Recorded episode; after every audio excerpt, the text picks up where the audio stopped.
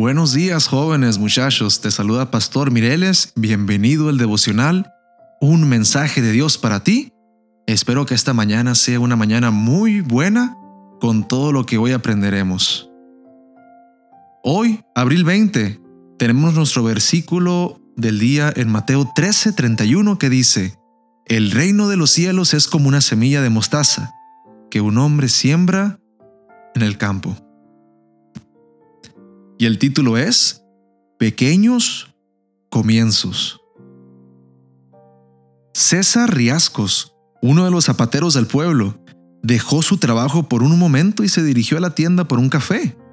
Allí encontró a dos caballeros bien vestidos que trataban de venderle unos libros al dependiente de la tierra.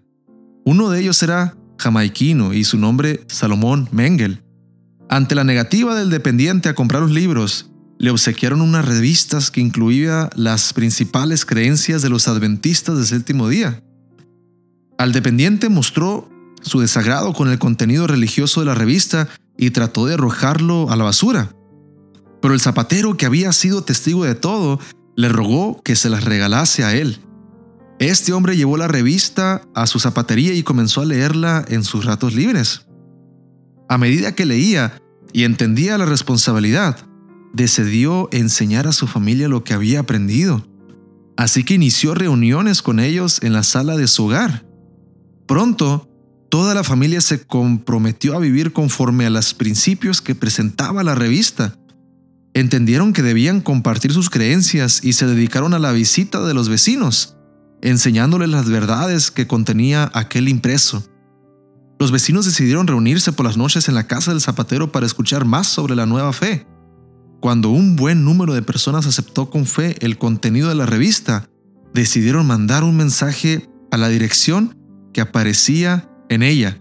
Y fue de esa manera como entraron en contacto con las oficinas de la iglesia en Panamá, quienes mandaron a un pastor que bautizó a los nuevos creyentes.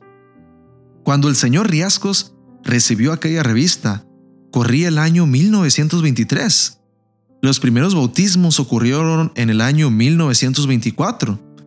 Cuando se organizaron como grupo, contaban con 20 miembros. La congregación fue organizada como la iglesia en el año 1933, cuando contaba con 50 miembros. Hoy hay unas 19 congregaciones en esa zona y varios miles de creyentes. Todo por una revista rechazada por un comerciante. Así funciona el reino de los cielos. Comienzos pequeños e insignificantes, pero que producen grandes resultados.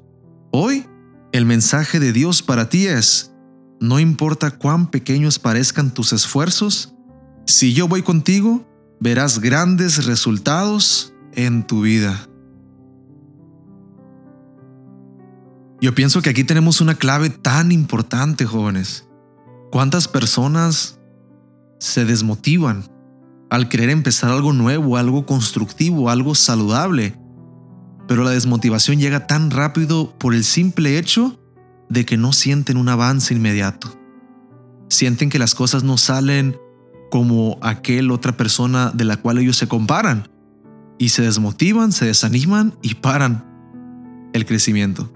En la vida cristiana tenemos que evitar eso a toda costa, querido joven tenemos que entender de que si hoy no estamos en el momento que queremos estar, aún así Dios puede hacer esos pequeños cambios día tras día para que eventualmente, de acuerdo a la voluntad de Dios y en el tiempo correcto, de acuerdo a la mente divina, podamos ser aquello que Dios nos mandó a hacer.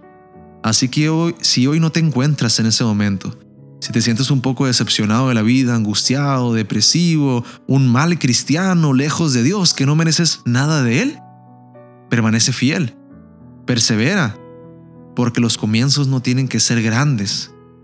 Si has tenido tantos años en la iglesia y hoy te encuentras en un punto desde cero, donde te da flojera volver a empezar esa relación con Dios, inténtalo, da tu esfuerzo Pídele a Dios que te dé la, motivación, porque de esos pequeños comienzos es donde las cosas grandes al tiempo de Dios ocurren.